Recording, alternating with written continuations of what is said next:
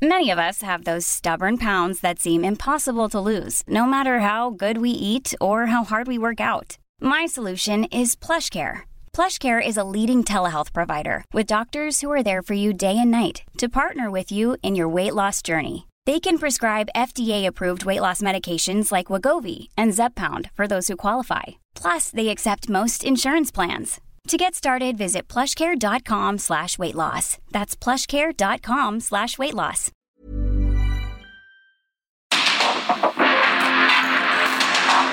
Porque el mundo actual no se entendería sin la economía, las finanzas y los negocios.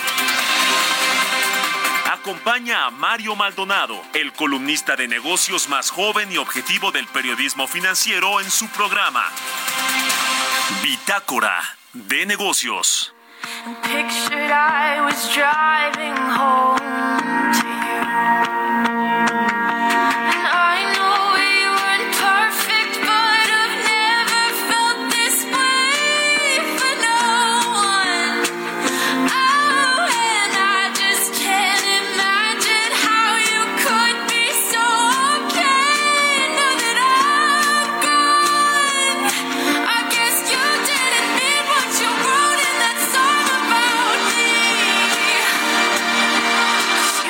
Forever, now I drive alone past your street.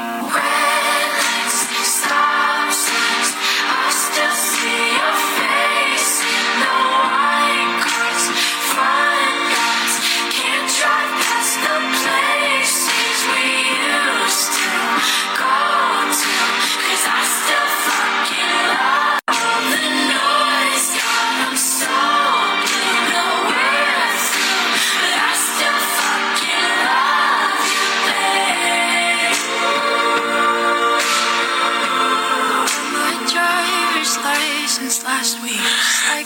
¿Cómo están? Muy buenos días. Bienvenidos a Bitácora de Negocios. Yo soy Mario Maldonado y me da mucho gusto saludarlos en este martes 14 de febrero del 2023. Es el Día del Amor y la Amistad, así que pues un saludo a todos nuestros amigos que nos amigos y amigas que nos escuchan por la 98.5 de FM aquí en la Ciudad de México y en el Valle de México, a quienes nos siguen también en Guadalajara por la 100.3 en Monterrey por la 99.7 y en el resto de la República Mexicana, quienes nos escuchan a través de las aplicaciones de radio por internet y a quienes siguen el podcast a cualquier hora del día. Muchísimas gracias. Y comenzamos este martes 14 de febrero, Día del Amor y la Amistad. Con un poquito de música, esta semana estamos escuchando canciones de los artistas que más vinilos vendieron en los Estados Unidos en el 2022. Se vendieron más de 43 millones de discos en este formato que regresó con éxito. Y esta que escuchamos de fondo es de una cantautora estadounidense, filipina estadounidense, Olivia Rodrigo. La canción se llama Driver's License y la publicó en mayo de 2021. Y bueno, pues se ha vendido casi 263 mil copias de vinilos. Así que vamos a estar escuchando ya aquí en Bitácora de Negocios y le entramos a los temas, le entramos a la información. Vamos a hablar con Roberto Aguilar los temas financieros más relevantes. La eurozona y Japón evitan con gran esfuerzo la recesión técnica. Estados Unidos libera más reservas estrategias de petróleo y los precios bajan. Triunfa el ultimátum de Estados Unidos y México cede en el tema del maíz transgénico. Le vamos a entrar a este tema del maíz transgénico y del glifosato.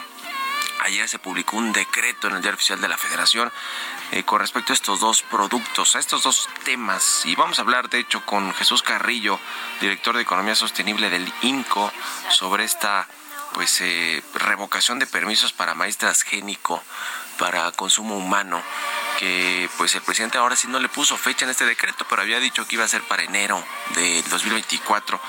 Lo que sí fue que extendió unos cuantos meses el, la prohibición de la, del glifosato, del uso de glifosato. En fin, es todo un tema interesante que, que cruza por lo comercial, por el marco jurídico del TEMEC, por los acuerdos que se firmaron con Estados Unidos y Canadá con, en esta renovación del acuerdo comercial y tiene que ver también con la alimentación en México con los productores, es decir, es un tema transversal para la industria agropecuaria y para el, tema comercial con México, en Estados Unidos. En fin, eh, está interesante y le vamos a platicar de qué se trata todo este asunto porque pues es uno de los varios que tiene abiertos, los varios frentes que tiene abiertos México con Estados Unidos en materia comercial. Así que le vamos a entrar al tema. Vamos a hablar también con Ernesto Farril hasta dónde llegarán las tasas de interés en Estados Unidos y México. Hablaremos también con Ramsey Gutiérrez eh, sobre la inflación en Estados Unidos. El mercado espera una tasa de entre 6.2 y 6.3. Allá sí está bajando la inflación, los precios y además mejoró la confianza de los consumidores en Estados Unidos en febrero. Está en máximos desde enero del 2022. Eh, así que bueno, pues ahí está, ahí está el tema. Le vamos a entrar a estos y otros asuntos hoy aquí en Bitácora de Negocios, así que quédense con nosotros en este martes, martes 14 de febrero. Vámonos al resumen de las noticias más importantes para comenzar este día con Jesús Espinosa.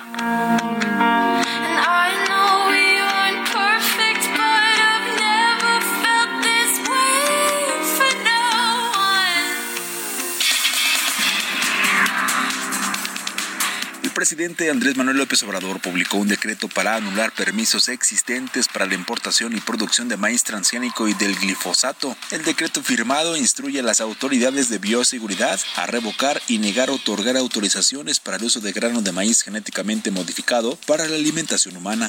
Fitch Ratings estimó que el gobierno mexicano aumentará su déficit fiscal y deuda como porcentaje del Producto Interno Bruto en los próximos dos años, ante la presión de terminar los proyectos de infraestructura prioritarios del presidente López Obrador y el aumento de los costos de endeudamiento. Credit Suisse dará por terminada la operación de su casa de bolsa en México, por lo que suspenderá su participación en el negocio de operación de acciones en el mercado de valores, como parte de su estrategia de negocios a nivel global. Debido a la inflación, el Coneval elevó en 11.05% el valor de la canasta alimentaria de pobreza urbana. En enero pasado, la línea de pobreza por ingreso para la canasta alimentaria y no alimentaria en lugares de residencia urbanos se incrementó 8.03%. De acuerdo con cifras de la Comisión Nacional Bancaria y de Valores, entre enero y diciembre del 2022, la utilidad neta de la banca en México alcanzó 236.743 millones de pesos, lo que significó un récord y un monto de 20% mayor que el registrado el año previo.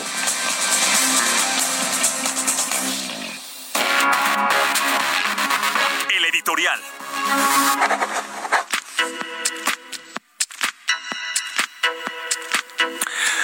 Bueno, en el gobierno del presidente Andrés Manuel López Obrador los escándalos siguen fluyendo y los medios de comunicación, aunque no le gusta al presidente y a su gabinete, a su círculo allá en Palacio Nacional, pues los medios estamos para investigar y para revelar eh, cosas que pues les incomoden o que más bien no quieran que se sepan, ¿no? En fin, eh, es un asunto que pues el, los medios, la prensa son un contrapeso, eh, aunque bueno, sí, seguramente siempre hay cosas que corregir y mejorar y profesionalizar sin duda alguna los medios, pero, pero bueno, pues se ve y se nota que al presidente López le molestan, no los ponen los rankings de los, de los medios que tienen cobertura que no es a favor de su gobierno, a los que pues no le publican cosas que él quiere, cosas bonitas de su gobierno, pues los considera también adversarios. Eh, qué cosa esto, ¿no? Porque pues eso no habla bien de una democracia que él dice que hay en México y que se respeta la libertad de expresión. Eh, él dice que es su derecho también de réplica y que tiene que lo hace todas las mañanas, lo ejerce todas las mañanas, en fin, en fin, está bien que que, también el presidente se posicione sobre los temas, sin lugar a dudas, pues es, pues es un ciudadano más. Pero bueno, hablando del tema de los escándalos en el CONACIT, el Consejo Nacional de Ciencia y Tecnología, que bueno, pues desde que comenzó el sexenio ha venido arrastrando una serie de escándalos como la extinción de sus fideicomisos, de sus fondos, la reducción de su presupuesto, que más o menos es de 35% desde que comenzó o desde que terminó el sexenio pasado a este 2023. Eh, también arrastra ahí los escándalos de cancelación de becas de estudiantes, una nueva ley que por cierto se pasó en diciembre en el Congreso Federal que pone en riesgo a la comunidad científica y dicen que es inconstitucional también. En fin, eh, hay un consejo ahí de ciencia y tecnología y ciencia e innovación, me parece, que está encajado en la en la oficina de la, una oficina de la presidencia de la República. Y de ahí se distribuyen recursos para el CONACIT. En fin, e, es un tema que luego platicaremos, pero hay otro asunto que, que a lo mejor parece superficial, pero sí pinta de cuerpo entero al organismo y a su directora, María Elena Álvarez Bulla. Eh, eh, y es el tema de el servicio de alimentos para los trabajadores, casi 120 empleados que tienen sus oficinas centrales. El CONACIT, ¿por qué? Pues porque ya ha habido escándalos que, para empezar, piden que sean alimentos gourmet, alimentos orgánicos, y para eso se contratan a empresas que prestan el servicio, que se gastan más o menos 14 millones de pesos, pero resulta que estas dos empresas, pues ahora han tenido denuncias en el órgano interno del control del CONACIT. ¿Por qué? Pues porque además de que son caras, de que los contratos se entregan de manera opaca, se dice incluso con denuncias y fuentes internas que son empresas cercanas a la directora María Elena Álvarez Bulla, pues además de todo no no están proveyendo los alimentos pues los caros que están pagando, que son los orgánicos, que son los libres de pastoreo, etcétera, etcétera, todos estos alimentos saludables que argumentó cuando se vinieron estos escándalos, la directora dijo, no, bueno, pues es que tienen que comer bien los trabajadores, ¿no? Y pues sí, es, eh, eso, en eso yo estoy de acuerdo, pero pues no va con la línea de austeridad del gobierno federal. Pero bueno, además de todo, les ponen en las mesas y en, la, en los menús, pues eh, productos de supermercado, cualquier tipo de productos, nada que ver con estos gourmet, con estos orgánicos, con estos productos que deberían de tener en realidad. Es decir, parece que además hubo chanchullo encima de todo en este, en este asunto, incluso el mobiliario tampoco, también las licitaciones tenían que llevar mobiliario, mesas, sillas, etcétera, y bueno, pues usan los del CONACIT, no los que deberían de proveer las empresas que ganaron los contratos. Así las cosas en el CONACIT. ¿Ustedes qué opinan? Escríbanme en Twitter, arroba Mario Mal en la cuenta arroba Heraldo de México. Radar Económico. Y como todos los martes, ya está Ernesto O'Farrill con nosotros. Mi querido Ernesto, buenos días, ¿cómo te va? ¿Qué tal? Yo muy bien. Muy buenos días a todos. Oye, pues las tasas de interés siguen subiendo. La semana pasada eh, en Estados Unidos subieron otros 25 puntos base, un cuartito de punto. Y en México, pues sí, ahora sí que se eh, soltaron el cabello los gobernadores del Banco de México y aumentaron 50 puntos. ¿Hasta dónde va, a, van a venir estos aumentos de tasas, estimado Ernesto? Sí, muy bien. Eh, definitivamente que el incremento que se dio en el empleo en Estados Unidos en el de enero, acompañado de otros indicadores, cambió totalmente las expectativas. Los mercados traían descontado que el la Reserva Federal iba a aumentar otro cuarto de punto la tasa de fondos federales y se iba a quedar en el 5%. Incluso los mercados que en enero estuvieron muy, muy eufóricos, hasta el Bitcoin subió, eh, pues estaban también descontando que la Reserva Federal iba a empezar a bajar las tasas de interés a finales de este año. Y en el caso del Banco de, Banco de México se pensaba lo mismo, que iba a haber un incremento de un cuarto de punto en febrero, ya que lo comentaste muy bien, hubo un incremento más bien de medio punto, y que iba a haber otro incremento de cuarto de punto en marzo y también ahí se iba a quedar quieto. Pero en México salió la inflación muy alta. Eh, los datos de empleo en, Estados Unidos, que ya comentamos aquí contigo la semana pasada, 517 mil nuevos puestos de trabajo y la tasa de desempleo al 3.4. Luego el indicador de gerentes de compra que de un mes a otro aumenta de 49.6 a 55.2. Está mostrando un mercado interno fuertísimo de nueva cuenta. Al final de, todo, lo que está claro es que los incrementos que ha habido en tasas de interés que ya ha hecho la Reserva Federal no le han hecho ni cosquillas a la economía americana. Y entonces eh, lo que se está viendo es que por lo menos tendría que llevar la tasa no, no solo al 5, sino quizás al cinco y medio o hasta el 6 por otra parte, en el caso de México, la inflación subyacente sigue subiendo y hasta en 8.52. El Banco de México hizo bien en aumentar medio punto. Pero ante incrementos adicionales que va a tener la Reserva Federal, pues es probable que el Banco de México tenga que subir la tasa hasta el 12 o 12,5%. Y todo esto al final también nos dice en cuanto a actividad económica que la recesión no va a empezar el segundo trimestre probablemente se vaya desplazando en tiempo hacia el cuarto trimestre de este año en Estados Unidos, pero esa, esa recesión pues, va a ser más profunda que la originalmente planteada. Los efectos de los incrementos de tasas tardan entre 8 a 12 meses en impactar, en verse su impacto en la, economía. Entonces, eh, pues sí es más probable que tengamos una recesión más profunda, pero en el año, en inicios del 24, ¿no? desde finales de este año. Eso es básicamente lo que se ve con todos estos y después que hemos tenido. Y después vendrá el gran reto para que comiencen a bajar y a qué ritmo, ¿no? Para regresarlas, digamos, a un nivel eh, pues eh, eh, pues más bajo, ¿no? Por ejemplo, en México que estamos en récords. Sí, y el caso de Estados Unidos también, la inflación. Sí, sí, sí. vamos a tener esta semana estimado 6.2 bueno, pues ese 6% está todavía muy lejos de la meta del 2%, que es lo que tiene como meta la Reserva Federal. Igual, la inflación en México, aunque ha venido bajando, pues también está muy lejos de la tasa de máximo 3, entre 3 a 4%, que es la, meta del Banco de México. Esas, esas inflaciones sí las vamos a ver quizás hasta finales del 24 o hasta el 25. Sí, pues no se ve fácil esta desaceleración de la inflación y por su y por lo tanto, pues las, el recorte de las tasas de interés. Ya ya lo iremos platicando porque pues faltan muchas decisiones en este año de política monetaria y muchos eh, eh, datos de quincenales de inflación y lo estamos platicando como siempre Ernesto. Muchas gracias, un abrazo y muy buenos días. Gracias a ti Mario. Que estés muy bien, es Ernesto O'Farrill, él escribe en El Financiero los lunes, échale un ojo también allá a su columna. Vamos a otra cosa. Economía y mercados.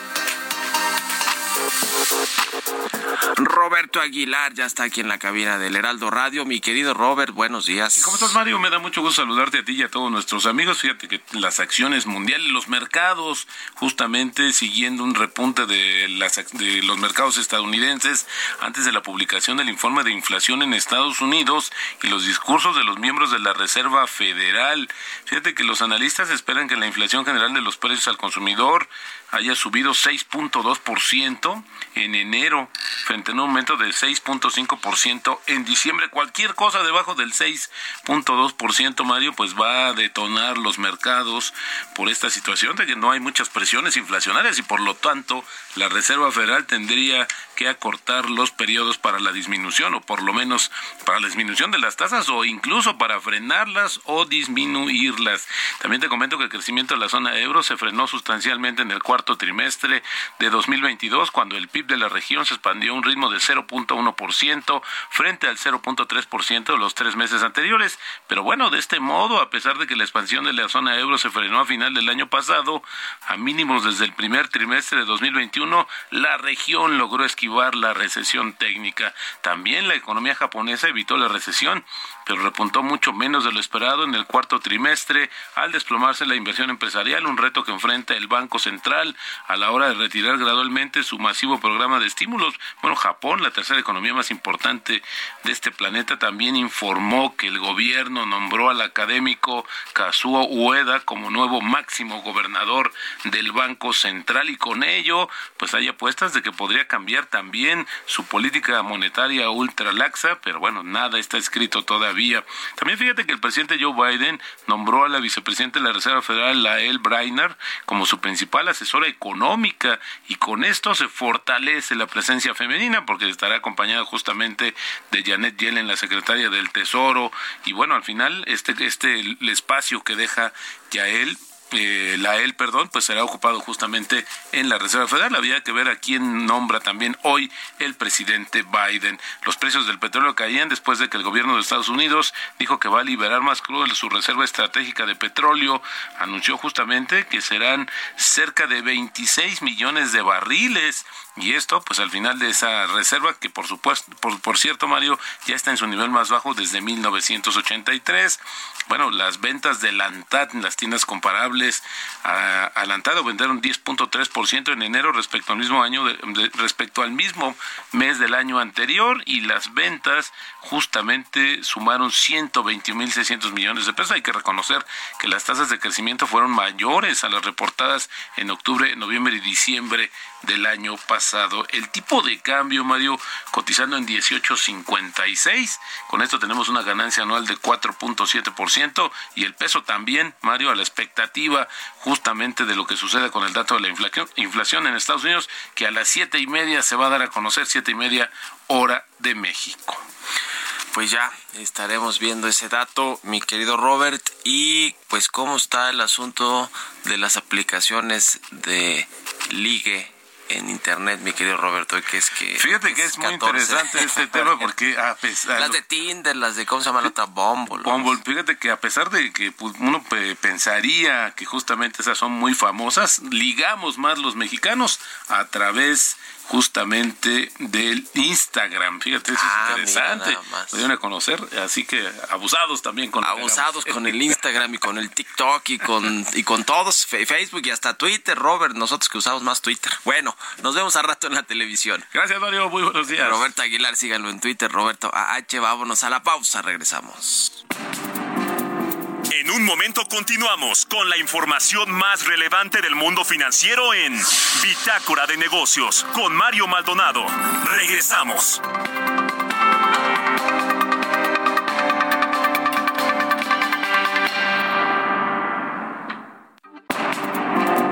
Estamos de vuelta en Bitácora de Negocios con Mario Maldonado.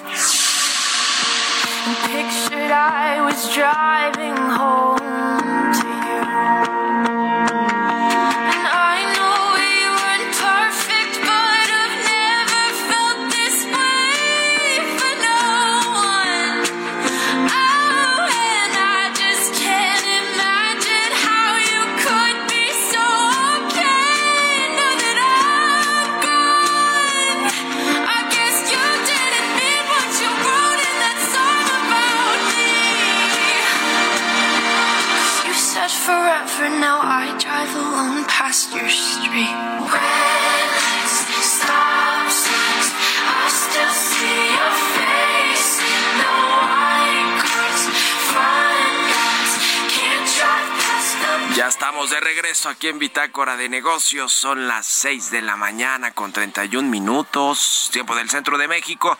Y regresamos escuchando un poquito de música antes de entrarle a la información. En esta segunda mitad estamos escuchando a Olivia Rodrigo una cantante filipina estadounidense que lanzó este, esta canción del primer álbum, de su primer álbum de estudio que se llama Driver's License en el 2021 y es una de eh, pues los álbumes que ha vendido más formatos en vinilo, 263 mil copias. Estamos escuchando esta semana a artistas que han vendido muchos de estos formatos en vinilo el año pasado. Se vendieron más de 43 millones de vinilos. Regresó esta moda o más que moda, pues este formato debe escuchar música. Vámonos al segundo resumen de noticias con Jesús Espinosa.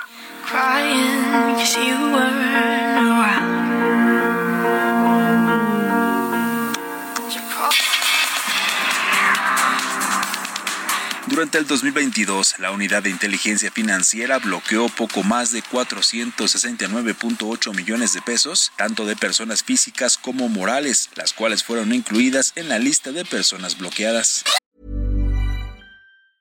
There's never been a faster or easier way to start your weight loss journey than with PlushCare. PlushCare accepts most insurance plans and gives you online access to board-certified physicians who can prescribe FDA-approved weight loss medications like Wigovi and Zepbound for those who qualify. Take charge of your health and speak with a board-certified physician about a weight loss plan that's right for you. Get started today at plushcare.com slash weight loss. That's plushcare.com slash weight loss. plushcare.com slash weight loss.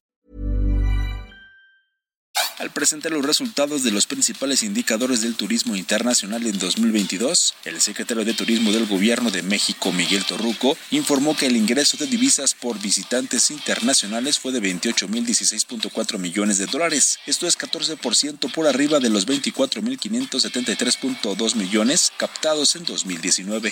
En los últimos cuatro años, el comercio agroalimentario entre México y Estados Unidos aumentó 44% de acuerdo con cifras de la Secretaría de Agricultura y Desarrollo Rural. De ahí que de 2019 a 2022 el comercio agroalimentario entre ambas naciones pasó de 50.877 millones de dólares a 73.137 millones. Empresarios afirman que para este 14 de febrero se espera una derrama económica estimada en 25 mil millones de pesos, que representaría un incremento de 13% en las ventas en el sector comercio, servicios y turismo en México, aunque con el costo inflacionario de 40%.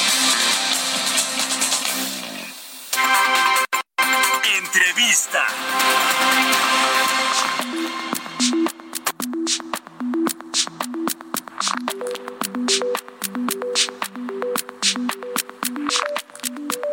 Y bien, vamos a platicar con Ramsey Gutiérrez. Él es vicepresidente y codirector de inversiones en Franklin Templeton. ¿Cómo está, Ramsey? Buenos días. ¿Qué tal? Muy bien, Francisco. ¿Y tú? Gusto saludarte. Oye, vamos a, eh, quiero preguntarte sobre el tema de los Estados Unidos, eh, lo que ha sucedido allá con la tasa de interés, con la inflación, que allá sí está pues reduciéndose, esa es la realidad, allá la medicina que es el aumento de las tasas de interés, la política monetaria sí está surtiendo efectos. ¿Cómo estás viendo el panorama en Estados Unidos?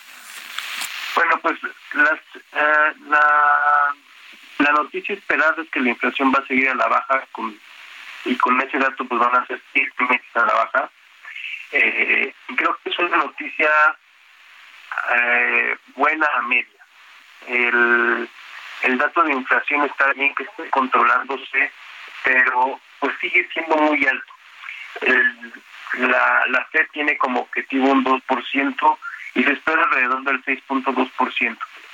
Entonces sigue siendo por encima del 4%, de 4% arriba del objetivo de la FED, eh, por un lado, y también muy por encima de lo que es la norma histórica. Si vemos los promedios de la inflación de los últimos 40 años en Estados Unidos,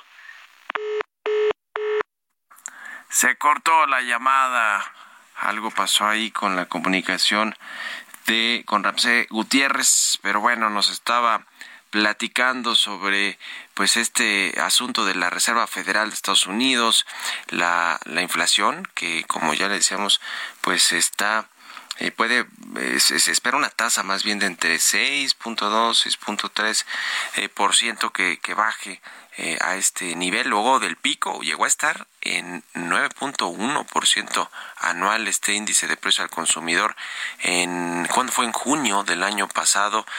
Y bueno pues ha ido ha ido bajando con esta medicina que ya le decíamos que es la política monetaria que es el aumento de las tasas de interés que allá por cierto allá en Estados Unidos sí hay este mandato dual que tanto añora anhela el presidente el observador que tuviera aquí el Banco Central aunque pues tendría que cambiar la constitución y su ley orgánica que es que además de eh, como objetivo principal, como mandato principal, es contener la inflación, los precios, la estabilidad, preservarla, el poder adquisitivo de los mexicanos y la estabilidad de los precios, pues que también eh, tenga otras, eh, digamos, atribuciones para fomentar el crecimiento económico, que en el caso de Estados Unidos sí tiene este mandato a la Fed y en el Banco de México pues no, pero pues eh, tampoco se está pudiendo controlar mucho aquí la inflación. Ya recuperamos a Ramsey Gutiérrez, nos decía Ramsey, adelante. Sí, perdón, Mario. Eh, bueno, pues el tema de la inflación en Estados Unidos es, sigue siendo un tema grave. Eh, la Fed tiene que seguir apretando el paso y aunque son buenas noticias que haya cambiado la tendencia con estos siete meses a la baja de la inflación, pues sigue siendo muy por encima del objetivo de la FED y de la norma histórica de los, del promedio de inflación de los últimos 40 años, donde no hubo un tema de inflación. Eh, más aún, pues se esperan ciertas noticias negativas por el lado de los consumidores respecto a el tema de, la, de los carros usados y pues seguirá siendo un problema sobre todo para las expectativas que finalmente con inflaciones más altas, pues la, la gente encuentra que tiene que estar modificando sus patrones de consumo y esto afecta pues más a las personas este, de, de bajos recursos.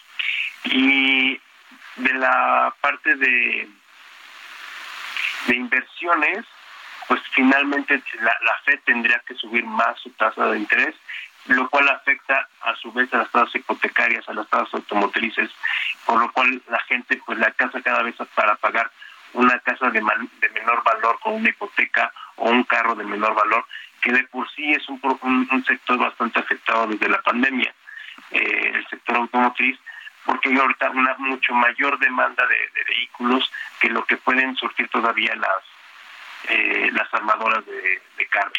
Entonces, esto en general pues va a seguir siendo un problema. que es, como repito, un buen camino, pero es un es una alegría media, ¿no?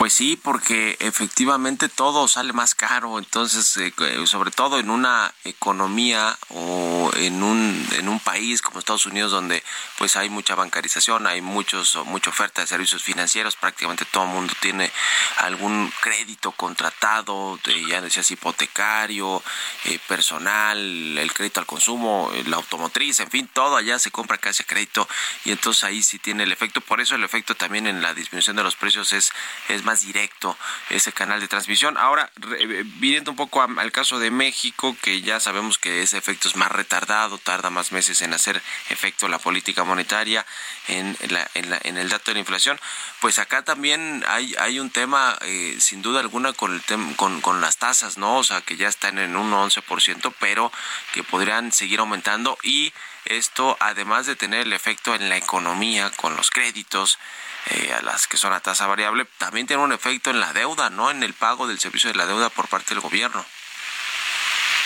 Sí, eh, creo que finalmente Banxico se tiene que preocupar primero por la estabilidad de los precios, o sea, que los precios eh, o las expectativas de los precios no suban tanto.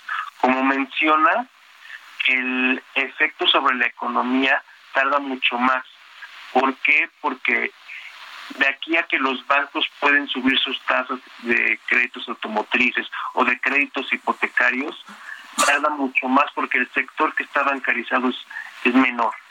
Eh, aquí en México eh, no llega ni al 50% y en Estados Unidos está por encima del 90%.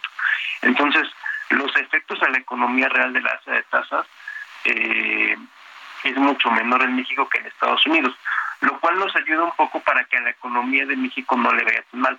Uno de los mayores riesgos para este año es que la inflación, se, digo, la, se, prevé una recesión con una probabilidad muy alta en Estados Unidos. Algunos se van hasta el 100% de probabilidad por el nivel de pesimismo que hay sobre la economía. Ahora, el caso de México posiblemente es un poquito una, una historia más resiliente en el sentido de que pues México ahorita tiene el fenómeno de nearshoring, el fenómeno de turismo, el fenómeno de mucha gente trabajando desde casa que están en Estados, que trabajan en Estados Unidos pero que están aquí en México. Entonces, eh, en breve, eh, pues sí, afecta la economía, pero aquí en México esperamos un efecto mucho menor y hay factores que podrían hacer que incluso no veamos una, una recesión por los factores de alza de tasas, cosa muy contraria eh, para Estados Unidos, ¿no? Se ve complicado eh, el tema económico en general para el mundo, ya dices Estados Unidos, la posible recesión que que bueno, pues no va a ser tan no va a ser estructural o tan profunda, pero va, va a ser finalmente una recesión que, que hará que se contraiga la actividad económica por un par de trimestres por lo menos y eso y eso tendrá su repercusión pues en, en todos los sectores de la economía, buena parte en el tema del empleo, de en el tema eh, de los eh, de, de, los servicios financieros, del consumo y también pues cuando se habla del consumo pues le afecta a México en las exportaciones, en el intercambio comercial con nuestro principal socio que es Estados Unidos. Eh, la confianza del consumidor, sin embargo, pues eh, está en buenos niveles, ¿no? En febrero alcanzó su máximo desde enero del 2022 en Estados Unidos, me refiero, porque, digamos, parte de esta, de, de esta inflación que, que hay en el, en el país, pues tiene que ver con todos estos apoyos que se dieron a partir de la crisis del COVID-19 y que, y, digamos, hay liquidez todavía en, las, en los bolsillos, en las familias estadounidenses y eso pues hace que sigan consumiendo, que la confianza del consumidor pues sea, sea esté en buenos niveles, ¿no? O sea, también es ahí cómo encontrar la manera en términos de política económica de atender pues todo este tema, ¿no? Que hay liquidez, que hay dinero, pero que bueno, pues esto al, al, al eh, pues ejecutar todas estas acciones de consumo, pues también te genera inflación. Sí, mira, el, tema del sentimiento del consumidor eh, es un poco complicado en el sentido de que sí ha subido, pero viene de una de una base muy baja. Si comparáramos con los niveles de la prepandemia, eh, en los cuales se llegaban a niveles de, de, 100 en, los índices, el, el, nivel actual que anda por ahí de 66 todavía es muy bajo. El problema es que tuvo tan, llegó un mínimo de 50 años durante los últimos seis meses la, la confianza del consumidor, porque la alza de tasas que hizo la Fed ha sido la más agresiva que ha hecho en toda su historia. Entonces, eh, esto generó pues una gran desconfianza y, un gran tema ahí con que, pues oye, si la inflación subió tanto y si se queda ahí, si, si la inflación se queda así de alta como en la, en la década de los 70 en Estados Unidos, sería muy dañino para la economía. Entonces, esta sensación que hubo sobre que la inflación se podía quedar mucho más tiempo fue lo que hizo tanto daño a la economía en los últimos seis meses y en particular a la confianza de los consumidores y de los empresarios. Ahora, no todos son malas noticias.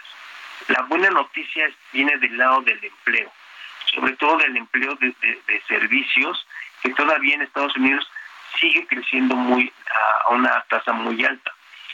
Eh, ahorita, hoy por hoy, hay más de eh, 10, eh, más de 10 millones de vacantes de empleo disponibles en Estados Unidos.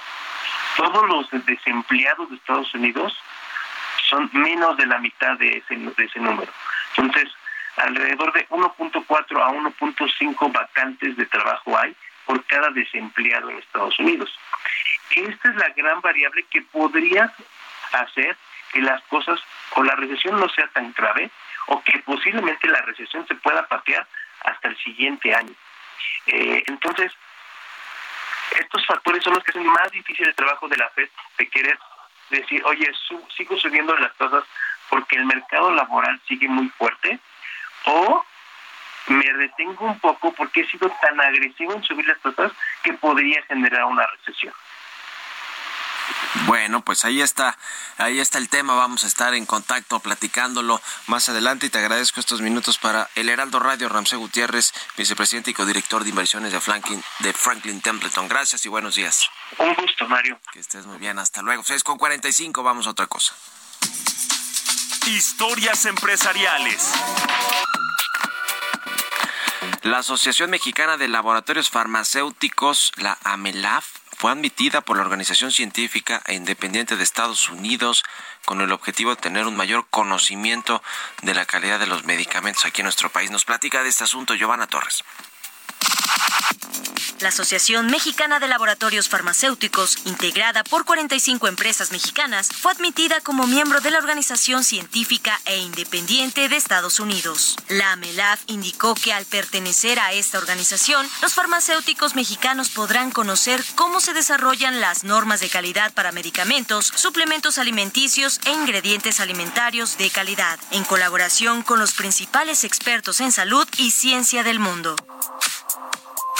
En un comunicado destacó que este anuncio representa un paso importante para la industria farmacéutica nacional, pues le permitirá participar en esta organización que establece normas de calidad que son aplicadas en Estados Unidos por la Administración de Alimentos y Medicamentos y también están acreditadas en 140 países en el mundo. Las 45 empresas farmacéuticas mexicanas podrán a través de las normas documentales y de referencia establecidas por la USP conocer el desarrollo y producción de medicamentos medicamentos, biofármacos, alimentos, suplementos dietéticos, entre otras sustancias.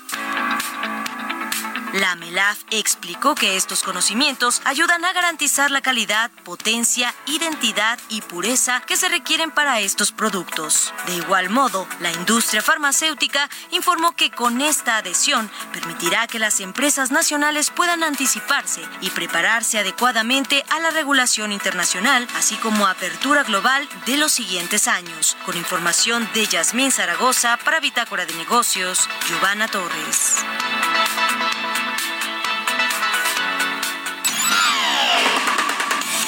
Mario Maldonado en Bitácora de Negocios.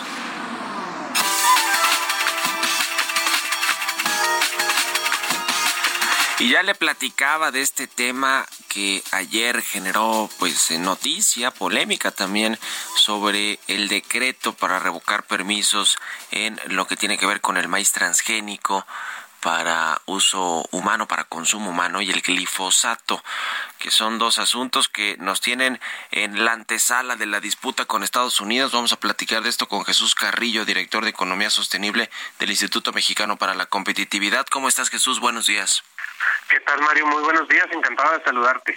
Pues a ver, ayúdanos a entender con eh, detalle este, este decreto que se publicó ayer eh, eh, por parte del gobierno federal.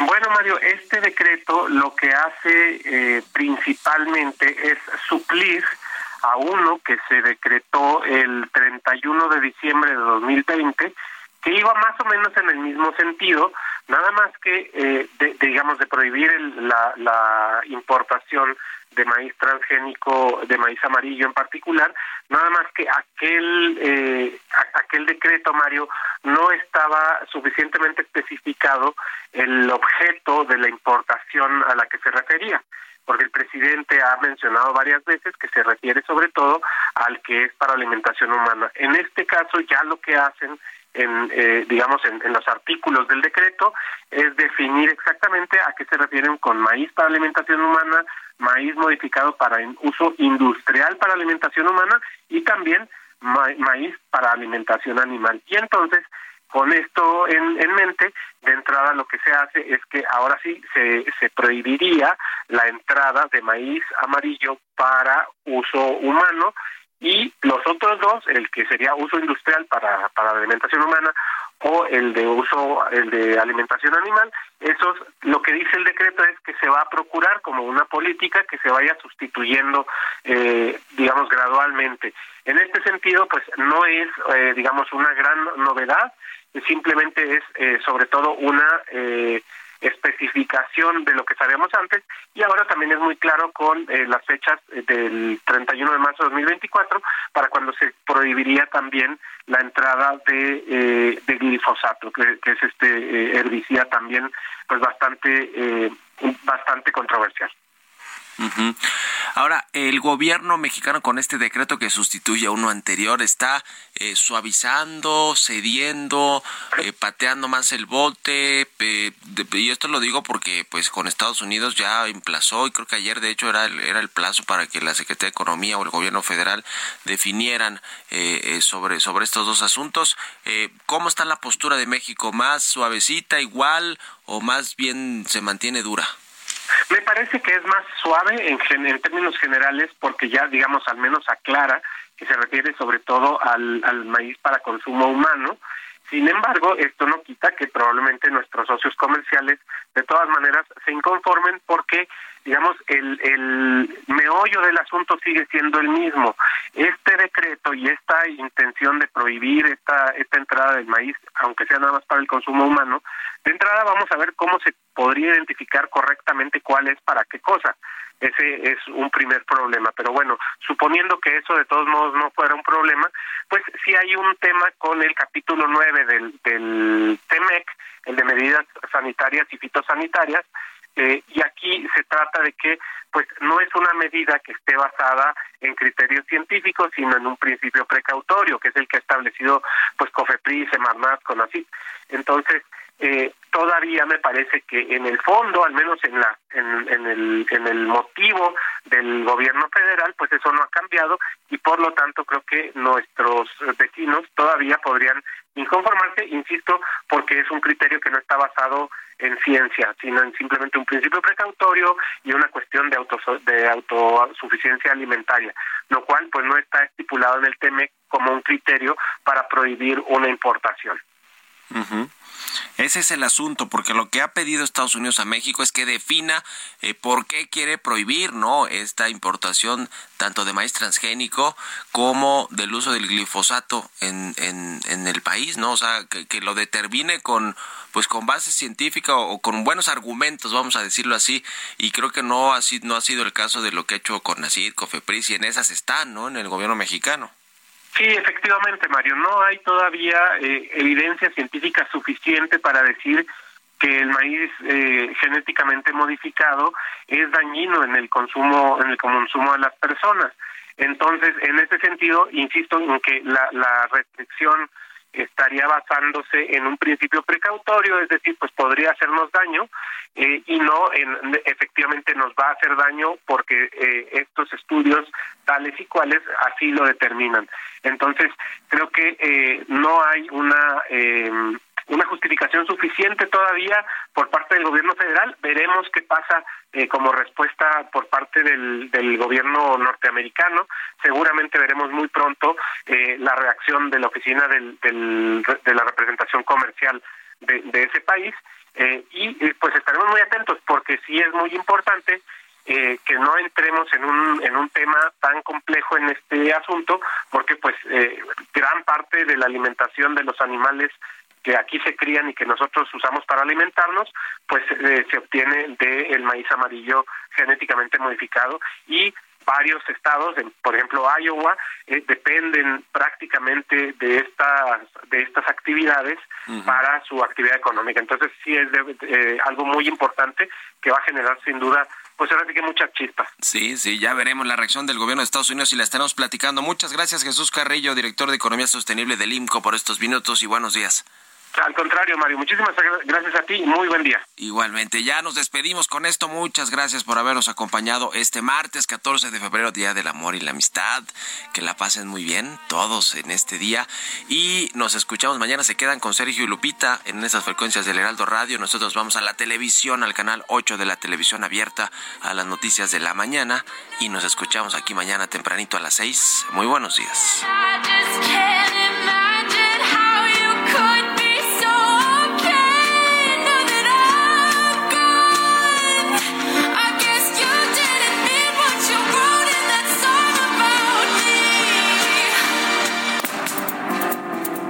Fue Bitácora de Negocios con Mario Maldonado.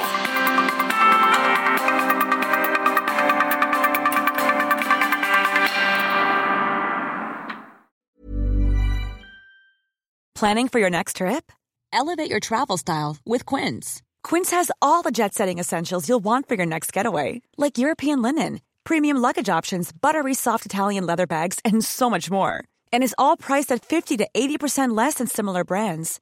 Plus, Quince only works with factories that use safe and ethical manufacturing practices.